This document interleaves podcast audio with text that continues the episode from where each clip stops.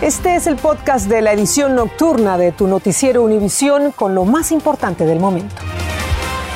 Es lunes 20 de septiembre y estas son las principales noticias. Pese a las deportaciones masivas y a las advertencias de que no los dejarán entrar, cientos de inmigrantes haitianos y de otros países siguen llegando a la congestionada frontera entre Acuña, en México, y Del Río, en Texas. Otros prefieren quedarse en México y no regresar a Haití. Todos los extranjeros que viajen a Estados Unidos deben estar totalmente vacunados y mostrar una prueba negativa de COVID antes de abordar sus vuelos. La nueva medida se aplicará a partir de noviembre, incluso para los turistas de países que tenían prohibida la entrada al país debido a la pandemia. Una persona llamó al número de emergencia para reportar que vio al novio de Gaby Petito pegarle a la joven cuando la pareja estaba en Utah. Se espera la autopsia para confirmar si el cuerpo hallado en Wyoming es de la joven mientras el novio sigue desaparecido. Comenzamos. Este es Noticiero Univisión Edición Nocturna con Patricia Yañor. ¿Qué tal? Muy buenas noches, bienvenidos. Vamos a comenzar con la continua deportación masiva de inmigrantes, mayormente haitianos, que han acampado en la frontera entre Acuña, en México, y Del Río, en Texas. A pesar de que no tienen ninguna opción de entrar a Estados Unidos, siguen llegando inmigrantes a esta zona fronteriza. Muchos haitianos resignados prefieren quedarse en México en vez de regresar a su país. El canciller Marcelo Ebrard dijo que México no tiene inconveniente que estén en, su país siempre en que respeten las leyes. Pedro Ultreras está en el epicentro de la crisis migratoria. Miles de haitianos están aterrados de que los regresen a su país y hoy Muchos de ellos cruzaron las aguas del río Bravo con todo e hijos para regresar a México. Alegro porque cuando yo llegué aquí, yo hago todo, todo el mundo ayuda. Cada vez que entra un, auto aquí, trae algo para nosotros. Desde hoy por la tarde, este parque deportivo al pie del río Bravo, por donde están regresando a México, es su hogar temporal. Ellos aseguran que prefieren este país a volver a Haití. Mire, lo que pasa los haitianos tienen miedo para la deportación. El sufrimiento que vivían debajo del puente en del río Texas, dicen, era ya intolerable y las condiciones infrahumanas, sin agua, sin comida y sin atención médica. No hay comida, no había nada. Nosotros no podíamos hacer nada, solamente pasa una botella de agua caliente con un pedazo de pan allá por el día entero y por la noche. Sin embargo, el miedo más grande vino cuando supieron que los sacaban para subirlos a un avión y regresarlos a su país. Ayer a hoy son seis aviones que mandaron, ya nos deportaron. Y para llegar acá yo pasé mucho trabajo, yo pasé 12 países. Ahora esta señora que viaja con su pequeño hijo ha decidido quedarse definitivamente en México. Si no puede ayudar a quedar acá, conseguir los papeles, mejor que nos quedamos acá. En el lado mexicano, grupos comunitarios y organismos humanitarios empezaron a llegar a este parque con alimentos y otras ayudas. El Ejército de Salvación, por su parte, dice que se están preparando para ayudar a los miles que podrían quedarse aquí de manera permanente. Queremos orientarles en sus trámites aquí en México, pero también brindarles el apoyo humanitario, no solo también espiritual. Queremos entregarles agua, alimentos, artículos de higiene, pañales. Al momento no hay una cantidad exacta de los que ya han regresado pero este parque poco a poco se va llenando. Pedro, y como nos mostraste claramente, muchos están regresando a México, allí donde te encuentras. ¿Cuál dirías tú que es la principal diferencia de las condiciones que enfrenta la gente en México en comparación con las condiciones que enfrentan en el campamento del lado americano? Patricia, ahora ellos mismos están durmiendo por acá, hay campas, hay carpas, hay muchísimas personas que se han eh, ido viniendo durante el día, fueron eh, cruzando este río peligroso. Las diferencias que estamos viendo acá es que a lo largo de la tarde empezó a llegar mucha gente a traerles comida, a traerles ropa, traer pañales, artículos de primera necesidad. Justo en este momento acá está un auto frente a mí, están entregando cosas. Acá a un lado está otro auto, una señora que vino a regalar pizzas, a regalar comida. Y eso es lo que ellos estaban buscando. Dice, aquí nos están tratando como seres humanos. Aquí tenemos la libertad de movernos, acá hay agua fría, acá hay, comida, acá hay atención médica. Están viniendo también la gente de derechos humanos. Y eso es lo que la gente, los migrantes estos haitianos estaban buscando, un poco de respeto y sobre todo que se les tratara con bastante dignidad y por supuesto que respetaran sus derechos. No sabemos cuántos más vayan a llegar, se espera que en los próximos días muchos más empiecen a regresar a México porque definitivamente ellos no quieren que los envíen de regreso a su país natal. Regreso contigo, Patricia. Gracias, Pedro. Bueno, parece que en México están bienvenidos. Y la asesora legal del Senado le dijo no a la propuesta demócrata de incluir la legalización de indocumentados en el llamado plan de reconciliación. La decisión es un serio revés para la Casa Blanca y sobre todo para millones de inmigrantes eh, partidarios de la legalización dentro y fuera del gobierno. Dicen que no se darán por vencidos. Y en el lado mexicano, la policía también está realizando operativos para detener a los migrantes que quieren llegar en autobuses a la frontera con Estados Unidos. Los migrantes también, mayormente haitianos, se quejan de que los agentes les piden sus documentos y no se los devuelven. Desde Ciudad Acuña, en Coahuila, Jessica Cermeño nos cuenta lo que está ocurriendo allí. Los operativos buscan encontrar en los autobuses a todos los migrantes que viajen hacia la frontera norte. Se llevan a hombres, mujeres y niños por igual. Así se vivieron las detenciones este fin de semana en Piedras Negras, Coahuila, mientras el embajador estadounidense revisaba las instalaciones migratorias en el sur del país y encontramos este operativo en Castaños, a unas 200 millas de la frontera. Somos haitianos, que a nosotros no queremos llegar a un destino. Entonces pasamos miseria, pasamos hambre, queremos salir, no déjanos salir. ¿Te quitaron, ¿te quitaron tus papeles? Sí, me quitaron mi protocolo. El chofer del autobús que no quiso que lo grabáramos nos confirmó lo que nos gritaba Juliel O'Brien. Algunos agentes solicitan los documentos a los extranjeros y nunca los regresan. Ya yo quiero salir, entonces yo compro mi pasaje y me va a devolver para qué. Por estos operativos, otra vez, quienes viajan lo hacen por las rutas más peligrosas, como San Fernando, Tamaulipas, donde hace una década sicarios mataron a 72 migrantes en una bodega. Ahí el auditorio municipal luce así, lleno. A otros, los más aventureros, los encontramos caminando solos o en pequeños grupos por la carretera. Es un abuso de color nosotros. No sé por qué porque todas personas son humanos, son iguales. Y para que nadie los ayude, ya hubo mexicanos detenidos, entre ellos el hermano de Ismael de León, Jesús, quien transportó en su camioneta a unos haitianos por algunos kilómetros en Tamaulipas porque los vio caminando bajo el sol. Es una injusticia que esté en una celda como si fuera un peligroso delincuente. Su hermano está acusado de un delito federal, tráfico de indocumentados. Los operativos migratorios y de seguridad alrededor de Ciudad Acuña están activos las 24 horas del día y están presentes en las principales carreteras. Hoy el presidente mexicano afirmó que se han enviado a Haití más de mil toneladas de alimentos como ayuda, pero omitió reconocer que aquí a los haitianos que buscan llegar al río Bravo se les detendrá a como de lugar. En Ciudad Acuña, Coahuila, México, Jessica Cermeño, Univision. Pasamos ahora a hablar de la pandemia que, según las cifras más recientes, ha marcado otro trágico récord en la historia de Estados Unidos. Hasta el momento, el COVID-19 ha causado la muerte de casi 676 mil personas en el país, superando los 675 eh, mil que se calcula murieron en la pandemia de la llamada gripe española hace más de 100 años. Y Pfizer anunció que ha desarrollado con éxito la vacuna contra el coronavirus para menores de entre 5 y 11 años. La farmacéutica dice que la dosis es un tercio de la cantidad que se administra actualmente y que brinda altos niveles de anticuerpos entre estos niños. Y mientras se aprueba esta vacuna para los más chicos, Nueva York comenzará a tomar pruebas semanales de COVID a los alumnos en las escuelas públicas. Fabiola Galindo nos cuenta más. Matemáticas, lenguaje, ciencia y también pruebas de COVID semanales es lo que le espera desde la próxima semana a los estudiantes de escuelas públicas en Nueva York.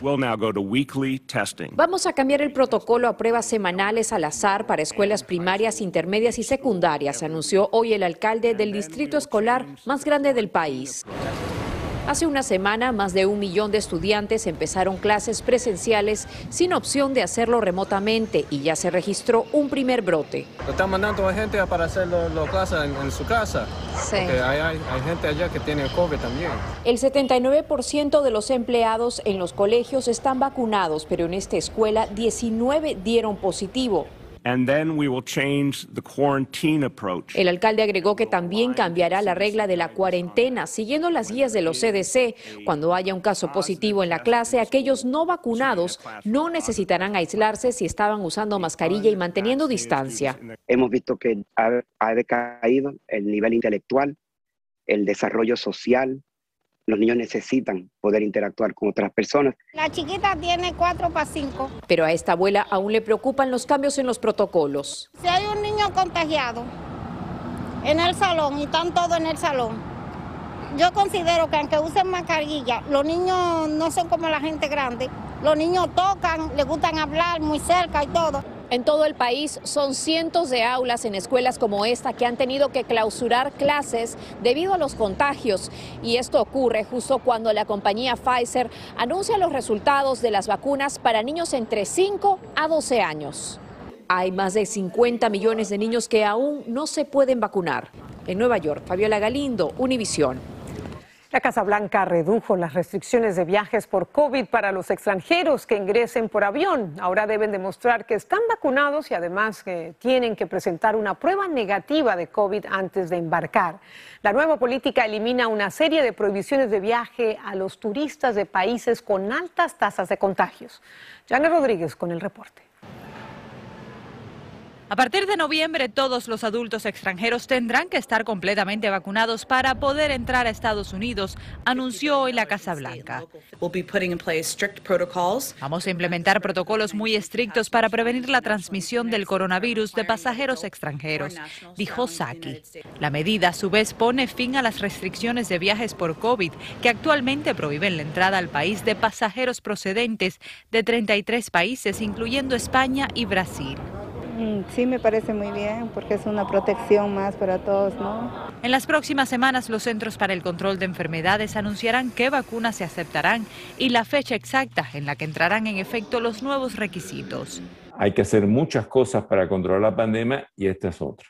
A este turista boliviano le parece injusta la medida por la escasez de vacunas en su país. Ya no tenemos eh, la segunda dosis entonces eh, va a ser muy difícil. A nivel mundial se han administrado 6 mil millones de vacunas. En México a muchos viajeros le preocupa que las inyecciones chinas y rusas que recibieron allí no sean válidas para entrar a Estados Unidos. Pero en esta ocasión sí estoy preocupada por la dosis que me pusieron en el estado de Veracruz. Estos nuevos requisitos de vacunación solo aplicarán a pasajeros que entren por avión. La frontera con Canadá y México continuará cerrada para los turistas. Además de la vacuna, los pasajeros también tendrán que presentar una prueba negativa de COVID y los estadounidenses no vacunados tendrán que hacerse una prueba de COVID un día antes de regresar al país y otra días después de aterrizar. En Dulles, Virginia, Janet Rodríguez, Univisión. Y en California, el Distrito Escolar Unificado de Long Beach suspendió las pruebas de COVID a los estudiantes que no están vacunados debido a la baja tasa de contagios. La superintendente Jill Baker dijo que el distrito realizó cerca de 60 mil pruebas a estudiantes no vacunados durante las primeras tres semanas de clases y que la tasa de casos positivos fue de menos del 1%. Hay nuevos desarrollos en el caso que conmueve al país por la desaparición de Gaby Petito, una joven que hacía un viaje por tierra con su novio. Se conoció la llamada de una persona al número de emergencia en Utah reportando haber visto al novio de la joven pegándole en la cara. Además, las autoridades encontraron un cadáver que han sometido a una autopsia para confirmar si se trata del cuerpo de Gaby Petiro. Entre tanto, como nos cuenta Galo Arellano, continúan buscando al novio de esta muchacha. Ahora revelan el audio de una persona que reportó a la policía el pasado 12 de agosto un incidente de violencia doméstica en una calle de Moab, en Utah. Agentes dicen que los protagonistas de esta disputa fueron Brian Laundry y Gaby Petito, que lleva días desaparecida. Según detectives, esa llamada de emergencia podría indicar que la pareja más buscada ahora mismo en los Estados Unidos habría tenido una fuerte discusión previo a la desaparición de Petito. Uh, we drove by and the gentleman was slapping the girl. He was slapping her? Yes, and then we stopped. They ran up and down the sidewalk. He proceeded to hit her, hopped in the car, and they drove off. Okay, you said it's a um, white van? White van. I give you the I give you the license plate. Just give me one sec. Como escucharon, el testigo asegura que el hombre le pegaba a la mujer. Esto contradice el reporte de la gente que dice haber presenciado que ella le pegaba a él. Lo cierto es que esta nueva evidencia añade más misterio al caso que ha desatado todo tipo de especulaciones en las redes sociales. La pareja estaba comprometida y se aventuraron a viajar en esta furgoneta blanca por las reservas ecológicas del país, pero Laundry regresó a su casa solo. Luego se negó a hablar con los investigadores, desapareció y la policía aún no lo encuentra. Es un cobarde. Necesita aparecer y decirnos la verdad de lo que pasó. La policía encontró un cuerpo en la reserva de Carton, en Wyoming. Todavía no se ha confirmado que sean los restos de Petito. Los investigadores indicaron que en la memoria de un disco duro que apareció en la furgoneta existe un extraño mensaje de texto enviado desde el teléfono de la joven de 22 años a su madre. ¿Puedes ayudar a Stan? No paro de recibir sus mensajes de voz y llamadas perdidas, refiriéndose al abuelo de Petito, al que nunca llama Stan, según su madre. Muchas personas en las redes sociales acusan a Lonry ya de asesinato, pero según los juristas, la opinión pública debe entender que hasta el momento la evidencia es circunstancial. Para acusarlo formalmente debe haber evidencia de un crimen y eso por ahora no existe. Patricia. Hay que esperar el resultado de la autopsia. Gracias, Galo, por este informe. El huracán María marcó un antes y un después para Puerto Rico, donde dejó un saldo de casi 3 mil muertos y 100 mil millones de dólares en daños. A cuatro años de aquel 20 de septiembre, las cicatrices del poderoso ciclón siguen latentes en la isla del encanto. Indira Navarro nos muestra las secuelas de María. Son las huellas del huracán María permanecen imborrables en Puerto Rico a cuatro años de su devastador paso por la isla. Son cuatro años, para parecer fue ayer, cuando uno ve todo, tantas cosas tristes ahí. Todo lo perdió uno. Fue aquí en Yabucoa, en el sureste de la isla, que el potente huracán entró y golpeó a Puerto Rico. Cuatro años después, la recuperación ha sido lenta para muchas familias. Se fue todo el techo. Y mira cómo está todavía. Severamente afectada. Las grietas y el deterioro imperan en el inmueble. Un peligro para esta familia que dice no recibió ayuda suficiente por parte del gobierno. Así como esta casa, permanecen arruinadas decenas de viviendas en Puerto Rico. María es un nombre que nunca olvidarán los puertorriqueños.